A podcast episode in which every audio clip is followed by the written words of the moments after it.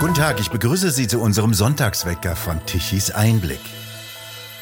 Wer schaut eigentlich noch Fernsehen? Die Einschaltquoten der öffentlich-rechtlichen Anstalten befinden sich in steilem Sturzflug.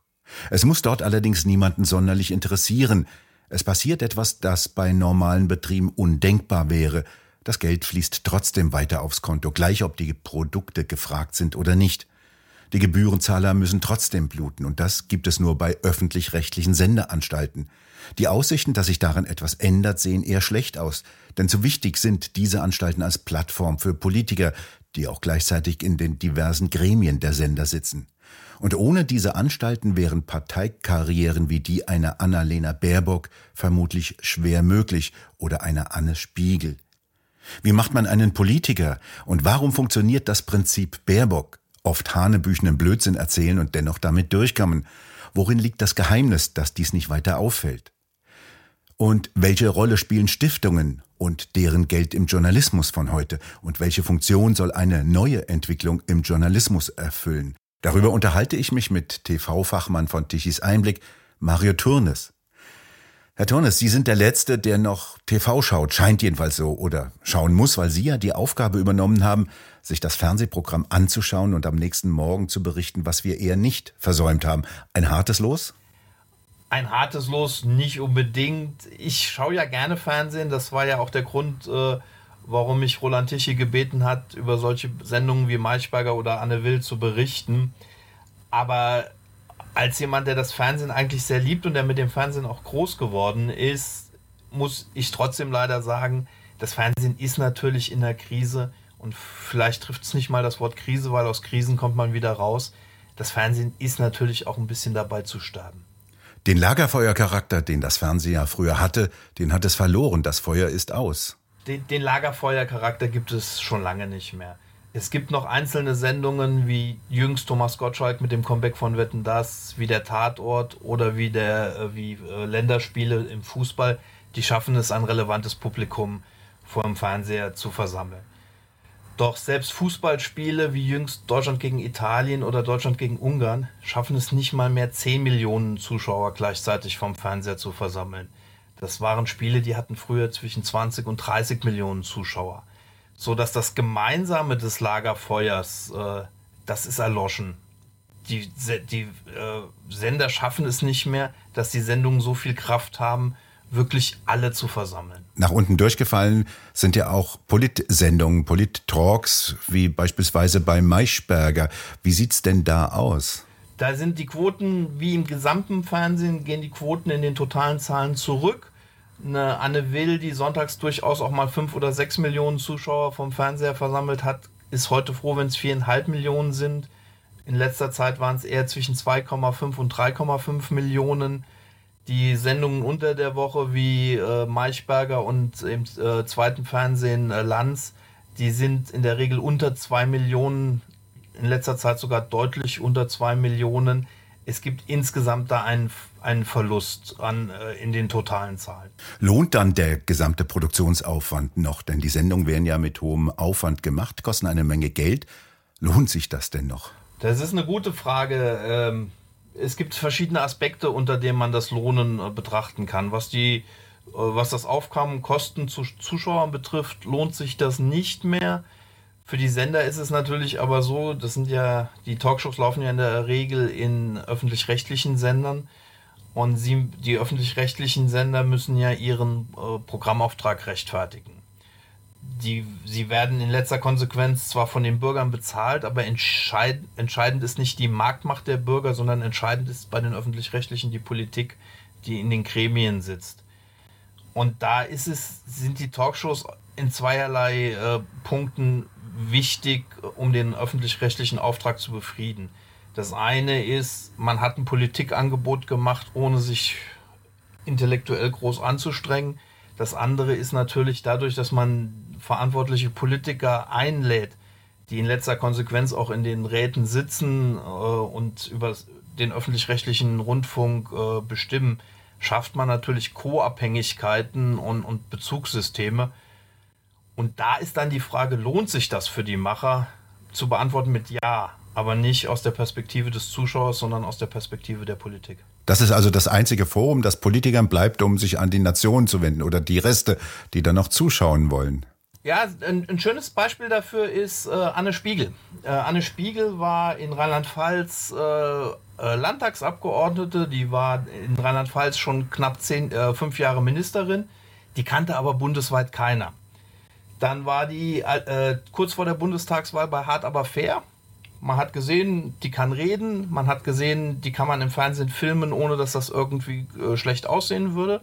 Und dann war die auf einen Schlag auf dem Tableau mit drauf äh, äh, mögliche Ministerin.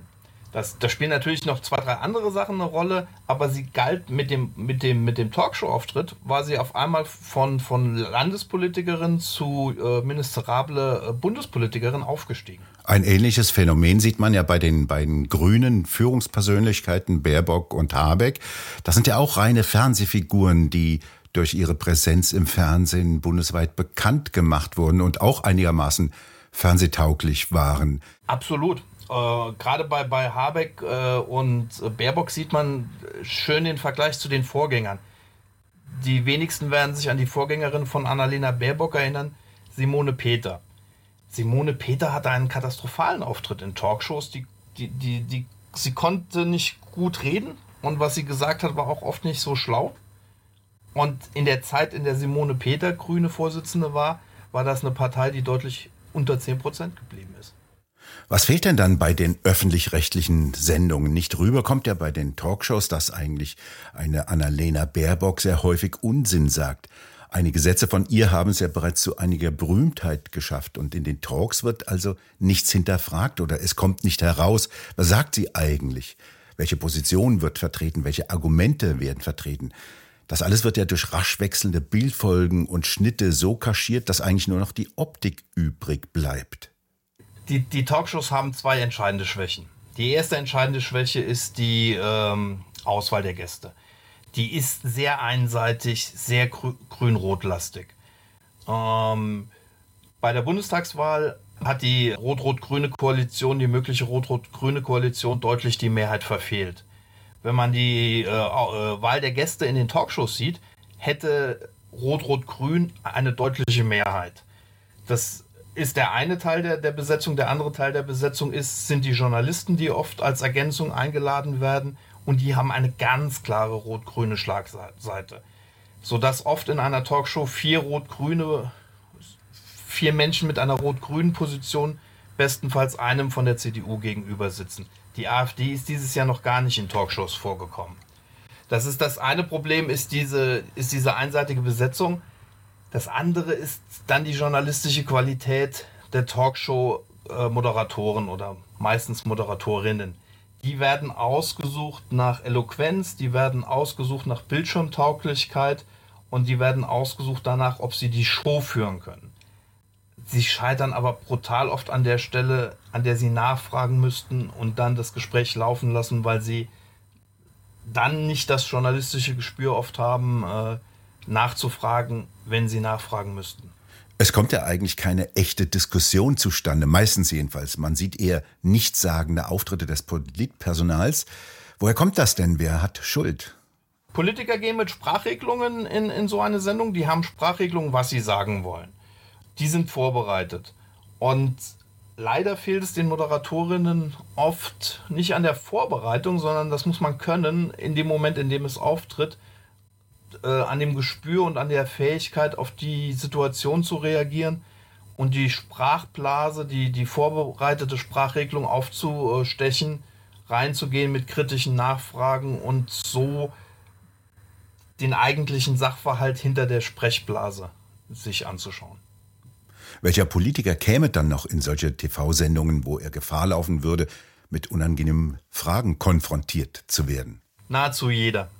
Was wäre denn die Alternative? Die Alternative zur Talkshow ist doch der Auftritt, äh, bleiben wir beim Beispiel Anne Spiegel. Wenn die nicht zu hart, aber fair geht, kann die weiterhin äh, zur Diskus Podiumsdiskussion in der Neuwieder Stadthalle gehen. Schön, nett da, aber kriegt halt keiner mit. Wie macht man also heute Politstars? Ich war selber in meinem früheren Leben sozusagen, in, meinem, in einem früheren Teil meiner Karriere war ich Pressesprecher bei den Grünen. und war selber schon daran beteiligt, grüne Vertreter äh, vorzubereiten auf eine Talkshow. Und als Pressesprecher sage ich den äh, Politikern, die in Talkshows gehen, gewisse Dinge wie zum Beispiel, antworte nicht auf die Frage, sag das, was du sagen willst. Lass dich, äh, nimm die Frage als Aufhänger, aber geh nicht auf die Frage ein, sondern sag das, worauf du vorbereitet bist. Das ist ein Spiel mit zwei Seiten. Das ist aus Sicht der Politik okay. Die wollen eine Botschaft setzen, die wollen gewisse Punkte in den Vordergrund stellen und die werden gebrieft von Leuten wie mir und Leuten, die besser sind als ich, werden die gebrieft, wie man sich durchwindet, ohne Unangenehmes zu sagen und dabei das Positive zu verkaufen, das man verkaufen will. Es braucht einfach Journalisten, die das durchschauen und die in der Lage sind, Fragen so zu stellen und Punkte, Argumente, Zahlen so vorbereitet zu haben und so griffbereit zu haben, dass sie diese, äh, diese Sprechblasen nicht zulassen. Nur ein Beispiel. Karl Lauterbach sagt immer wieder gerne, dass die Corona-Impfung, äh, äh, die, die Impfstoffe äh, für Corona seien die bestuntersuchtesten Impfstoffe aller, aller Zeiten. Aber es ist, er ist noch nicht ein einziges Mal nachgefragt worden, wie es denn käme, dass die Impfstoffe zu anderen Krankheiten schlechter seien, schlechter untersucht seien als, als Impfstoffe, die es erst seit zwei Jahren gibt. Diese, diese Frage drängt sich auf, wird aber nie gestellt. Es ist ein Austausch von Ritualen, der Redakteur weiß vorher, was gesagt wird. Der Redakteur will auch vorher wissen, was gesagt wird und hat die Kontrolle drüber. Und er hat lieber die Kontrolle, anstatt dass etwas gesagt wird, worauf er nicht vorbereitet ist, was aber spannend wäre und zur Klärung des Sachverhaltes beitragen würde. Wie werden denn die Sendungen abgesprochen zwischen den Pressesprechern oder Presseverantwortlichen der Politikern und den Redaktionen? Was wird da im Vorhinein festgelegt? Das ist unterschiedlich, das ist von Sendung zu Sendung anders und das ändert sich auch im Laufe der Zeit. Deswegen kann ich das nicht konkret beantworten, nur so allgemein.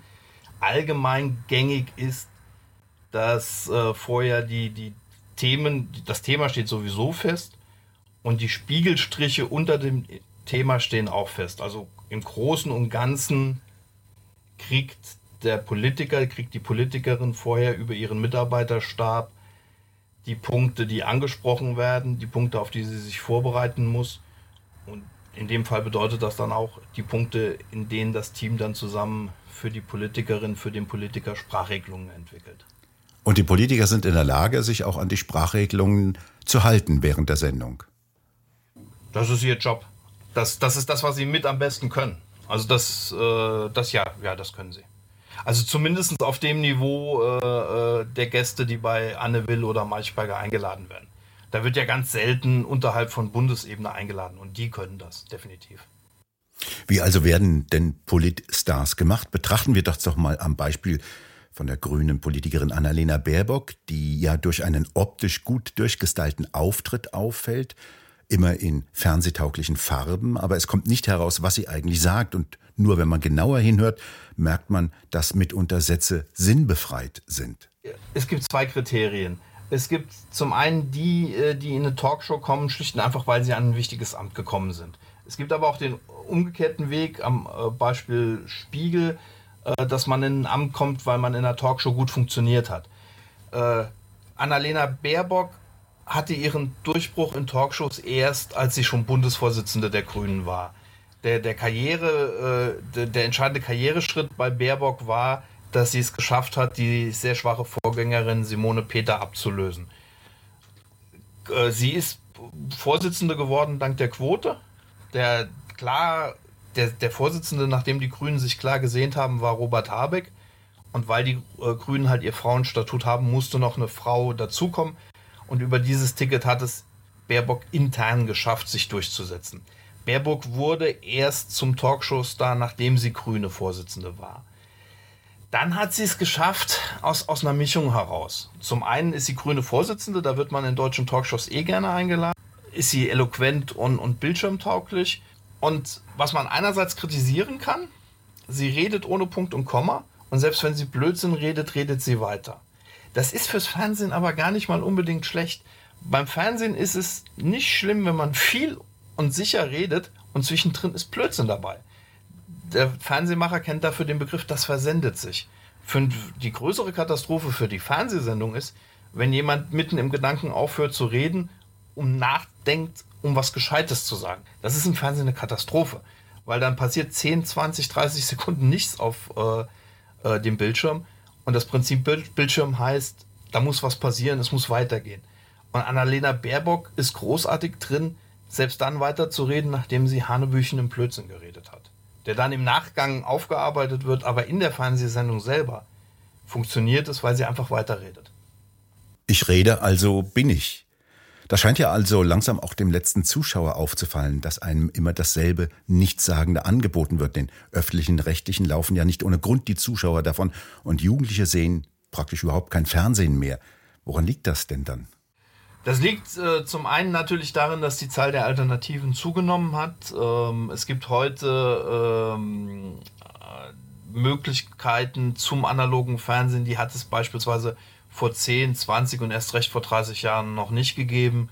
Stichwort Streaming-Plattformen. Plattformen.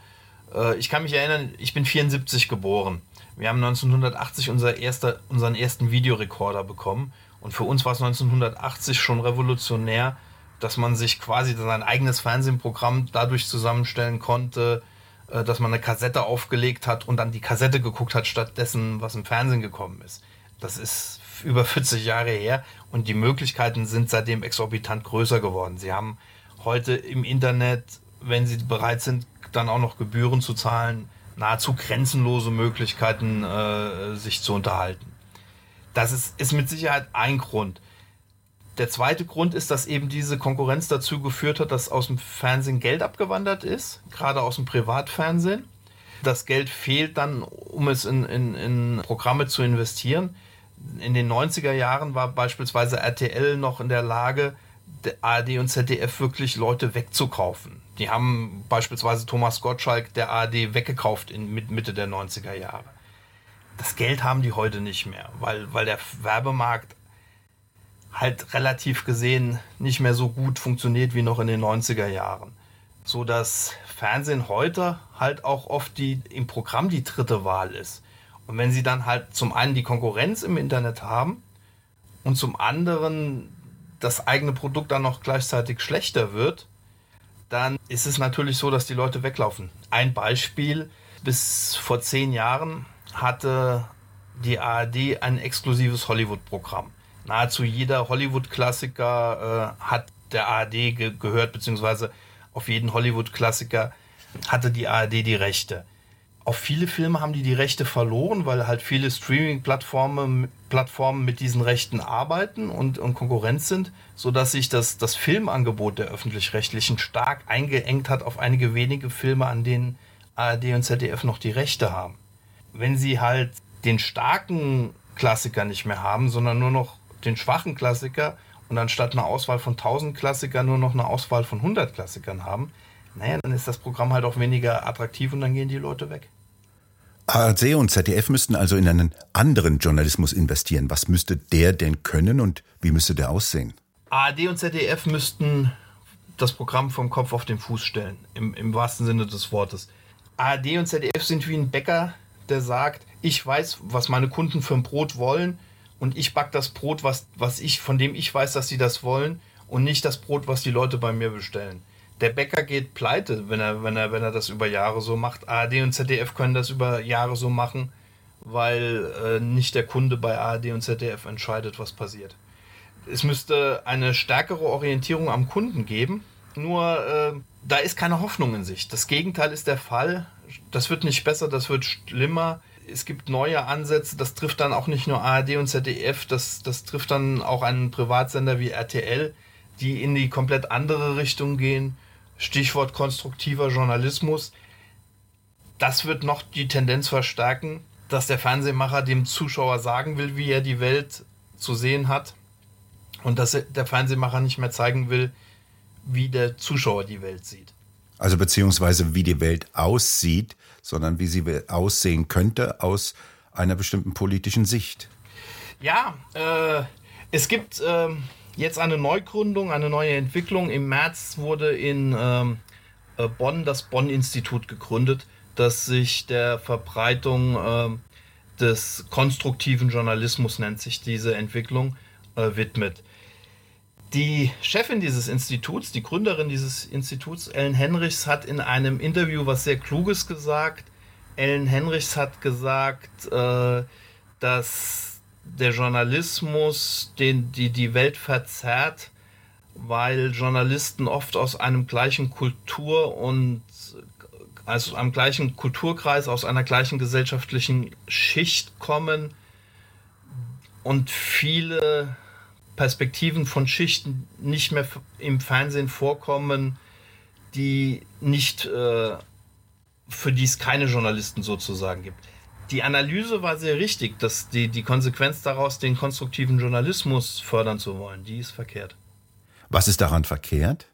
Das, das Verkehrte ist, der, der konstruktive Journalismus hat das Ziel, dass er nicht kritisieren will, sondern dass er Lösungsvorschläge bringen will damit tut er Dinge, für die er nicht da ist. Der kritische Journalismus, um das an einem Beispiel äh, darzustellen, der kritische Journalismus würde äh, Gründe suchen, warum gewisse gesellschaftliche Kreise im Journalismus nicht mehr vertreten werden. Der konstruktive Journalismus sucht Lösungen. Der konstruktive Journalismus sagt, äh, wir müssen jetzt ein Institut für konstruktiven Journalismus äh, gründen, weil arme Leute im Journalismus nicht mehr vertreten sind. Das ist eine Möglichkeit. Aber der Journalismus würde besser dran tun, äh, die Probleme zu beschreiben. Sehen Sie das Beispiel, äh, dass äh, ärmere Menschen, dass Kinder aus ärmeren Familien nicht in den Journalismus kommen. Das stimmt. Die Kritik ist ja berechtigt. Einer der Partner des, des Bonn-Instituts ist RTL. RTL verlangt von Leuten, die bei RTL eine Karriere starten wollen, dass sie Praktika bei, bei RTL machen. Diese Praktika dauern mitunter ein halbes Jahr, dauern ein ganzes Jahr und werden nicht bezahlt. Es gibt sogar Fälle, in denen die Praktikanten bezahlen müssen für das Praktikum. Wenn Sie jetzt der Sohn eines Bandarbeiters sind und müssen zwölf Monate unbezahltes Praktikum machen, am besten noch für das Praktikum bezahlen, das können Sie nicht. Wenn Sie aus wohlhabendem Haus sind, können Sie das vielleicht. Die Konsequenz ist, der, der, Sohn eines Fließbandarbeiters wird es vermutlich nicht zu RTL packen, weil die voraussetzen, dass jemand Praktika gemacht hat. Der wohlhabende Sohn wird es schaffen. Der konstruktive Journalismus von Ellen Henrichs hat aber das Problem richtig beschrieben, aber dann auch gleich die Lösung angeboten. Wir brauchen stattdessen konstruktiven Journalismus. Da zeigt sich aber das geht zu weit. Der kritische Journalismus beschreibt die Probleme und daraus kann man, wenn, wenn die Probleme bekannt sind, wenn die Lage bekannt ist, wenn die Fakten auf dem Tisch liegen, dann kann die demokratische Gesellschaft nach Lösungen suchen. Der konstruktive Journalismus will die Lösung vorgeben. Der Journalist will bestimmen, was die Lösung ist. Der kritische Journalismus sagt, lieber Demokrat, lieber eigenständiger Bürger, ich gebe dir die Fakten an die Hand und anhand der Fakten kannst du nach den Lösungen suchen. Und ich bin deswegen ein Fan des kritischen Journalismus. Im Prinzip sind wir da nicht weit entfernt von der Parteizeitung, alter Prägung, vorwärts und die Welt verbessern. Das ist ein völlig richtiger Ansatz. Sie beschreiben das richtig. Das, was sich da modern nennt als konstruktiver Journalismus, ist letztlich nicht, nichts mehr als ein Schritt zurück. Der Journalismus nennt sich selbst die vierte Gewalt. In dieser Funktion ist er auch, wird er auch anerkannt. In den USA, in Deutschland, in anderen demokratischen Ländern schützt die Verfassung diesen, diesen Rang als vierte Kraft. Nur wenn ich eine vierte Kraft bin, heißt das doch auch, dass es schon drei Kräfte gibt. Das ist in dem Fall, gibt es drei Kräfte. Die eine Kraft erlässt die Gesetze, das ist das Parlament. Die zweite Kraft verwaltet die Gesetze, das ist die Regierung. Und die dritte Kraft kontrolliert, dass die, die Gesetze eingehalten werden, das sind die Gerichte die Aufgabe de, de, des Journalismus kann und soll es nicht sein, die Regierung zu ersetzen oder das Parlament zu ersetzen. Die Aufgabe des Journalismus ist es, über diese ersten drei Kräfte zu berichten, dem Bürger das Rüstzeug an die Hand zu geben, Kontrolle über diese Institutionen zu haben. Die Aufgabe des Journalismus ist es nicht, das Parlament zu sein. Die Aufgabe des Journalismus ist es, über das Parlament zu berichten. Wir sehen ja immer mehr, dass die eigentliche Entscheidungsbasis nicht mehr aus demokratischen Prozessen herrührt, sondern dass immer mehr zum Beispiel NGOs äh, das äh, Ruder übernehmen, das politische Szenario bestimmen und jetzt äh, bedienen sie sich noch des Journalismus als Hilfskraft, um ihre Agenda durchzusetzen. Das ist in der Tat eine, eine Entwicklung, die es gibt. Und wenn wir bei dem Bonn-Institut bleiben, das Bonn-Institut äh, beruht auf drei Gründern. Einer davon ist die Deutsche Welle. Dann wird das Bonn-Institut von einem Kur äh, Kuratorium äh, kontrolliert. Darin sitzt unter anderem Korrektiv. Und das Bonn-Institut hat Geld äh, bekommen von der nordrhein-westfälischen Staatskanzlei. Das heißt, mit anderen Worten, die Politik mischt sich in den Journalismus ein und führt den Journalismus in eine Richtung, in dem Fall sogar noch in die Richtung weg vom kritischen Journalismus. Das ist eine ganz fatale Entwicklung. Wenn RTL ein wissenschaftliches Institut unterstützen will, ist das sein gutes Recht. Dass die Deutsche Welle letztlich Steuergeld, äh, die Deutsche Welle ist, äh, wird über Steuern bezahlt, nicht über den Rundfunkbeitrag. Wenn die Deutsche Welle Steuergeld ausgibt, um Journalismus äh, in eine Richtung zu bringen, weg vom kritischen Journalismus hin zu einer anderen Form des Journalismus, ist das eine sehr bedenkliche Entwicklung. Die Politik schafft sich also hier ihre eigenen Propagandapauken. Ja, das tut sie. Unterm Strich tut sie das. Ob, sie tut es nicht konkret. Sie tut es vielleicht noch nicht mal beabsichtigt. Aber sie schafft ein Feld, in dem es möglich ist. Und das ist immer die, äh, die Dinge müssen immer so geregelt sein, dass Missbrauch ausgeschlossen wird oder Missbrauch von sich aus bekämpft wird. Wenn Missbrauch möglich ist, findet Missbrauch statt. Vielleicht nicht gleich, vielleicht erst später, vielleicht irgendwann, aber er findet statt. Wenn die Leute Möglichkeiten sehen, einen Vorteil zu gewinnen, dann tun sie das. Ein schönes Beispiel dafür. Das Bonn-Institut erhält eine Anschubfinanzierung von der Staatskanzlei Nordrhein-Westfalen. Das Bonn-Institut berichtet nicht darüber, wie hoch diese Anschubfinanzierung ist. Da sieht man dann konstruktiver Journalismus. So funktioniert er. Der konstruktive Journalismus sagt, unser Institut, dieses Institut tut etwas Wichtiges.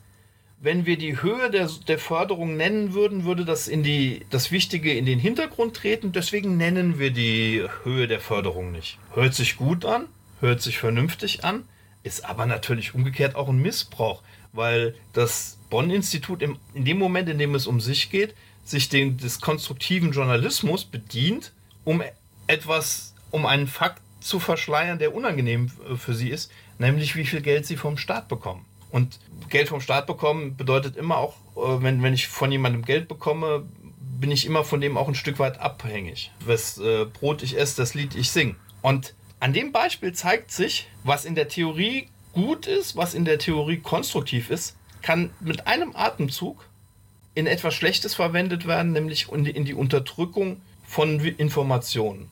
Guter kritischer Journalismus unterdrückt nie Informationen. Der legt immer offen, was er weiß. Und das ist seine Stärke. Und dass der Journalist im konstruktiven Journalismus meint, selektieren zu können, welche Informationen der Bürger kriegen soll und welche nicht. Das ist die große Gefahr des konstruktiven Journalismus. Der Journalist soll Dienstleister sein, Informationen liefern, so viel wie möglich, so sicher wie möglich. Aber wo geht die Entwicklung denn hin? Absehbar ist ja, dass das Publikum auf Dauer die Absicht merkt, verstimmt ist und abwandert von den öffentlich-rechtlichen. Tut es das ja schon von den privaten ebenso. Es wandert ab zu neuen Medien, zu Medien wie Tichys Einblick zum Beispiel. Wo sehen Sie, dass die Entwicklung hingeht? Es gibt zwei Entwicklungen. Das eine ist die Entwicklung auf dem Leser- oder Kundenmarkt generell. Ja, die wandern ab, die suchen sich dann andere neue Medien wie Tischis Einblick, das ist richtig. Äh, das ist, wenn, wenn das die einzige Entwicklung wäre, wäre das positiv zu sehen. Das wäre der berühmte Markt, der sich selbst reinigt. Das zweite ist aber äh, eine schwierigere, heiklere tiefgreifendere und verwickeltere Situation. Die Zeit, in der der Kunde entscheidet, ist im Journalismus vorbei bzw. geht zu Ende. Wir haben vorhin schon das Beispiel öffentlich-rechtliche besprochen, wo ja am Ende auch nicht der, der, der, der Bürger über das Programm entscheidet, sondern das Aufsichtsrats- äh, und Verwaltungsratsmitglied. was am Ende des Tages äh, aus der Politik kommt. Aber auch in, der, in den Konkurrenzprodukten, Zeitungen, stirbt der Leser als, äh, als Entscheider. Sie haben die Entwicklung, die Zeitungen verlieren dramatisch an, an, an Lesern, die Auflagen gehen zurück. Der Punkt ist aber der, was kommt stattdessen? Gehen die woanders hin? Dann ist es ja gut. Aber es gibt ja neue Entwicklungen. Es gibt äh, immer stärker die Entwicklung, dass Stiftungen auftreten als Investoren in Medien. Und die Stiftungen geben Geld, ohne Geld zurückbekommen zu wollen. Also die investieren nicht eine Million, um zwei Millionen äh, zurückzukriegen. Die investieren eine Million, um, damit der Journalismus stattfindet. In Deutschland ist es so, dass unter anderem äh, der Spiegel äh, und, und Türchhausen Geld von ähm, äh, Gates bekommen haben. In den USA ist man generell, was Stiftungen betrifft, weiter als Deutschland. Da ist es dann zum Beispiel so, dass Bezos die, die Washington Post übernommen hat. Das ist eine gefährliche Entwicklung weil äh, wenn eine Zeitung Blödsinn geschrieben hat und die Leser sind weggelaufen, war das ein gutes Korrektiv, künftig Sinnvolleres zu schreiben. Wenn nur noch das Interesse des, des, des Inhabers drüber entscheidet, unabhängig von dem, wie der Leser das findet, was in der Zeitung steht, das ist keine gute Entwicklung. Das ist eine undemokratische, das ist eine oligarchische Entwicklung. Weg von, der, von den Interessen aller hin zu den Interessen Einzelner. Zumal ja hinter diesen Spenden auch die Wünsche nach ganz handfesten Agenten stecken, die die Medien erfüllen sollen. Ganz klar. Das beste Beispiel ist, ohne ihm konkret was, was unterstellen zu wollen. Das beste Beispiel ist doch Bill Gates. Bill Gates hat sein Geld verdient, das hat er, das, das steht ihm zu, aber wie setzt er es ein? Er gründet eine Stiftung und gilt als Wohltäter, gleichzeitig investiert er es aber auch in Unternehmen wie Pfizer. Jetzt tritt die Stiftung von Bill Gates tritt auf als Unterstützer von Impfungen. Die Stiftung von Bill Gates äh, unterstützt Medien, die Impfungen unterstützen. Und gleichzeitig kassiert Gates über seine Pfizer-Aktien an den, an den Impfungen mit. Jetzt muss man ihm gar nicht unterstellen, dass die Stiftung das Engagement betreibt, um über Pfizer mit verdienen zu können. Aber der Verdacht steht halt auch im Raum. Und den Verdacht kriegt er halt auch nicht aus der Welt das ist halt, wenn man Strukturen hat, in denen Einzelne viel zu sagen haben, dann ist es immer auch schwer, den Verdacht aus der Welt zu holen, dass es ihnen am Ende des Tages äh, nicht darum gehe, ihre individuellen Interessen durchzusetzen. Wir erleben ja immer häufige Auftritte von Figuren wie zum Beispiel Hirschhausen, der eine ganz bestimmte Agenda vertritt und dann Geld von Gates bekommt. Ist das so einfach? Stimmt das so? Nee, er bekommt. Na, ich, ich will nicht mal so weit gehen zu sagen, äh, Hirschhausen bekommt von Gates Geld, um etwas zu sagen. So weit will ich nicht gehen. Das, das wäre eine Unterstellung. Das, aber Fakt ist, Hirschhausen bekommt Geld von Gates und dass er dann nicht so redet, wie es Gates gefällt. Oder dass er dann nicht so redet, wie er redet, weil es Gates gefällt, um genauer zu sein. Das ist ein Grundverdacht, den kriegt er nicht aus der Welt weil er ein Interesse als Journalist oder Medienvertreter hat und ein Journalist als Geldempfänger und diesen Interessenkonflikt, den es da gibt, der ist da. Und äh, in dem Moment, in dem ich Geld von jemandem nehme, stehe ich immer auch im Verdacht, äh, dem Leistungen liefern zu müssen. Weil der Verdacht, dass, dass man, dass, dass wenn jemand einem nennenswerte Summen in die Hand gibt, dass der auch was dafür will, die, diese, diesen logischen Zusammenhang werden Menschen immer unterstellen. Und das aus gutem Grund. Vielen Dank, Mario Turnes, für dieses aufschlussreiche Gespräch. Gerne. Und bei Ihnen bedanken wir uns fürs Zuhören und wir hören uns morgen wieder, wenn Sie mögen.